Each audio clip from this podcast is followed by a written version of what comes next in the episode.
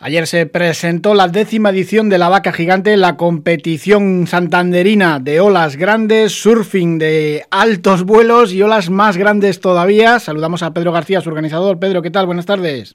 Hola, muy buenas tardes, Fran. Y en cuanto se presenta la Vaca Gigante, todo el mundo pregunta lo mismo. ¿Cuándo? ¿Cuándo? ¿Cuándo? Ahora se abre el periodo de espera hasta el 20 de mayo. ¿Esperáis eh, realizarla? Pues eh, bastante antes, pero, pero hay que aguardar todavía que llegue una borrasca buena. Así es, efectivamente, siempre pendiente de las condiciones. Al final son eventos que dependen de, estas condiciones climatológicas. Esperaremos que estas borrascas, como apuntábamos que nos van a visitar, pues alguna cueva con vientos del sur nos deje esa mar propicia para, para que podamos disfrutar una nueva edición, la décima edición. Ahora en febrero suele haber buenas borrascas con condiciones eh, con ese viento sur eh, aceptables, ¿no? Sí, además hemos vivido pues una temporada bastante anticiclónica, anticiclónica nos van a visitar pues a mediados de febrero en adelante diferentes borrascas, muchas van a venir acompañadas entradas de buenas marejadas con vientos del sur y vamos a ver si alguna es lo suficiente estable y, se mantiene en el tiempo para que podamos monitorizar esa entrada esa marejada y podemos seguirla para poder realizar la prueba en las mejores condiciones posibles en enero ha habido una jornada o un par de ellas bastante aceptables, ¿no? Lo que pasa es que no estaba montado todo el operativo de, la vaca.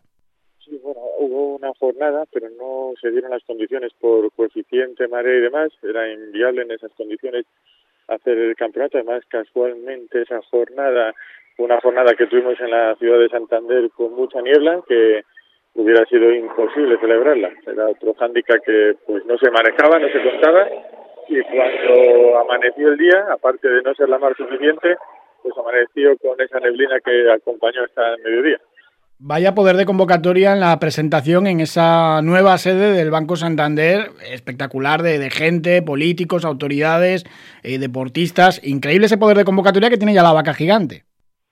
Bueno, es un campeonato, yo creo que al final, hoy en día, Cantabria como destino sur, pues a través de una vaca gigante, que es ese pues escaparate donde pues podemos exportar la imagen de surf en Cantabria y en unas instalaciones como fabulosas como es este nuevo edificio del Banco Santander con el apoyo de Cantabria Infinita, el Ayuntamiento de Santander, poder realizar esta presentación, pues sí, animó a muchos amigos, asistentes, colaboradores, empresas a estar con nosotros para presentar esta décima edición y esto la verdad es que fabuloso poder estar ahí en esta ubicación. Habéis encargado un estudio a una empresa madrileña sobre el número de impactos que tuvo la vaca gigante, la novena edición, 19 millones contando pues eh, redes sociales o cuando se han emitido las imágenes de la vaca en, muchos informativos nacionales de televisión, en medios tradicionales.